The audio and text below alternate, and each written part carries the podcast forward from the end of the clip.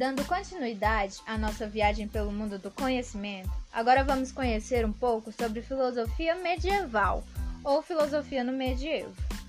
Esse período ficou marcado pela proximidade entre a religião vigente na Europa Central e a fundamentação filosófica. Iniciou-se já no primeiro século e é marcado pela tentativa de defesa ou explicação da fé cristã por meio da herança cultural greco-romana. Entre os pensadores importantes desse primeiro período, chamado patrística, temos Clemente de Alexandria, Tertuliano e outros mais. Mas Santo Agostinho de Hipona é o principal filósofo.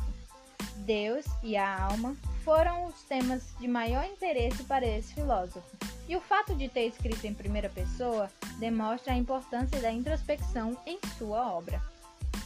Temos também a escolástica, cujo auge teve entre os séculos é, 11 e século XV.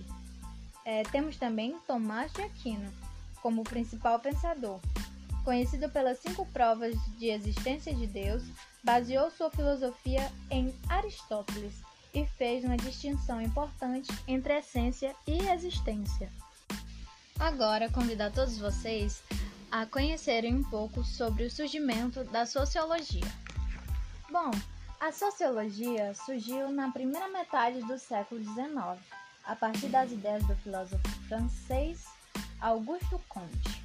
Comte entendeu que a sociedade europeia passava por um turbilhão de transformações, desde o Renascimento e que a Revolução Industrial teria coroado o ápice das transformações.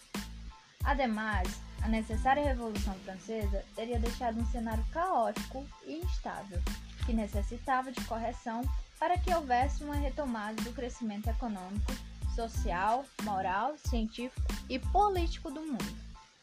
Conte formulou então as ideias positivistas, que foram o centro dessa primeira produção sociológica.